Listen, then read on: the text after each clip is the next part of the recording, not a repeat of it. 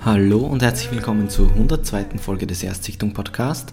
In dieser Folge geht es um True Detective Staffel 3.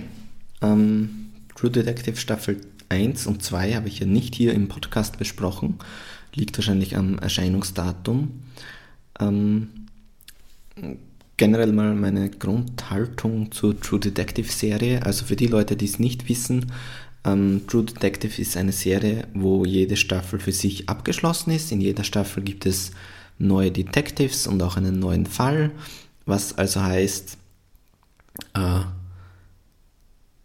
ja, es ist halt immer eine, eine krasse Abwechslung drinnen. Man lässt sich nicht darauf ein, dass es eine Serie ist, die jetzt zehn Staffeln oder keine Ahnung wie lange dauern kann, weil man theoretisch mit jeder Staffel ein- und auch aussteigen kann, je nachdem, ob es einen interessiert oder nicht. Und das finde ich an sich schon mal sehr sympathisch. Ja. Ähm, in dieser Folge, in dieser Folge, in dieser Staffel haben wir als Detectives, also als Hauptfiguren quasi einmal Mahershala Ali, der eigentlich wirklich die Haupt-Hauptfigur ist, aber er hat trotzdem einen Partner, nämlich ähm, Stephen Dorff. Und ja, ist von der Besetzung meiner Meinung nach klar.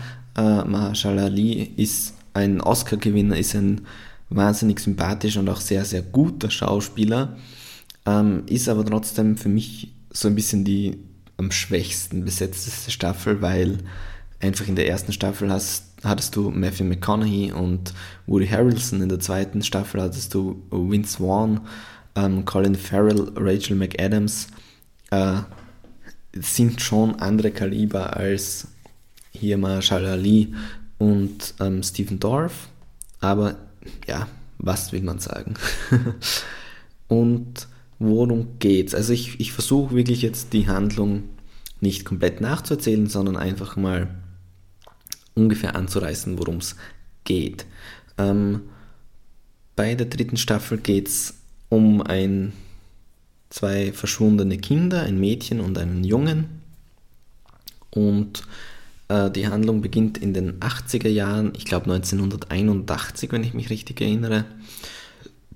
Und dann gibt es noch eine also das Ganze spielt auf drei Zeitebenen. Einmal eben in den 80er Jahren, dann zehn Jahre später in den 90er Jahren und dann in der Jetztzeit. Und ähm, kleiner Spoiler schon mal vorweg, es ist natürlich so, dass immer zwischendurch die Ermittlungen eingestellt werden und dann wieder aufgenommen werden, sonst würde ja die ganze Zeitspanne irgendwie auch keinen Sinn ergeben. Und ja, im, im 1980 ist es halt so, dass sie ermitteln, das erste Mal.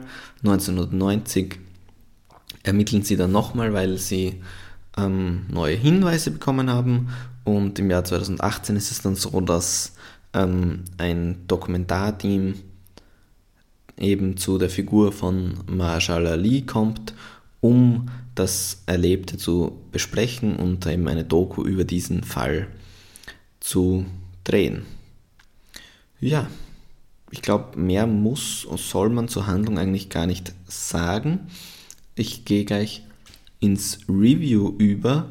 Ähm, ich muss sagen, ich habe am Anfang, hat es mir sehr gut gefallen, weil es halt wieder so dieses typische True Detective ähm, Feeling sehr gut aufgreifen kann. Der Vibe ist da.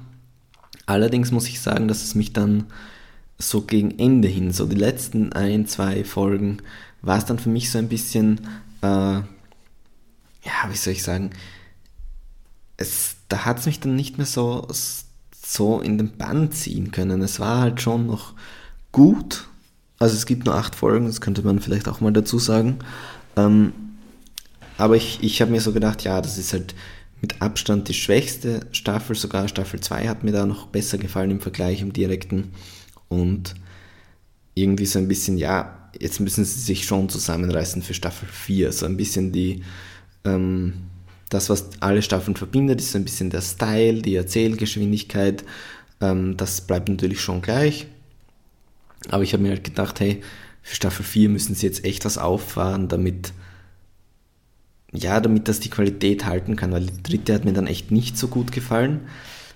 Allerdings so die letzten 20 Minuten oder was von der letzten Folge ähm, haben dann sehr, sehr viel wieder rausgerissen. Ich will nicht sagen, was da genau passiert, warum das so ist, ähm, dass mir diese Folge dann so gut gefallen hat. Aber ja, war auf jeden Fall dann viel besser wieder. Allerdings würde ich trotzdem sagen, dass das die schwächste Staffel ist von allen bisher. Und ja, im Vergleich zu den ganzen anderen HBO Original-Serien, die ich halt in letzter Zeit gesehen habe, ob das jetzt Big Little Lies, wo ich die zweite Staffel noch nicht gesehen habe, ist, oder ähm, Sharp Objects, Chernobyl natürlich, die waren alle meiner Meinung nach besser qualitativ. True Detective ist immer noch gut, aber jetzt auch nicht mehr. Die dritte Staffel würde ich jetzt niemandem empfehlen, mit der anzufangen oder so. Wenn man die anderen zwei gesehen hat, kann man das auch sich gerne anschauen. Ist schon trotzdem qualitativ hochwertig gemacht, aber der ganze Fall und so, weiß ich nicht, hat mir dann auch nicht so hundertprozentig zugesagt. Ja, viel mehr kann ich eigentlich gar nicht dazu sagen. Vielen Dank fürs Zuhören. Bis zum nächsten Mal. Tschüss.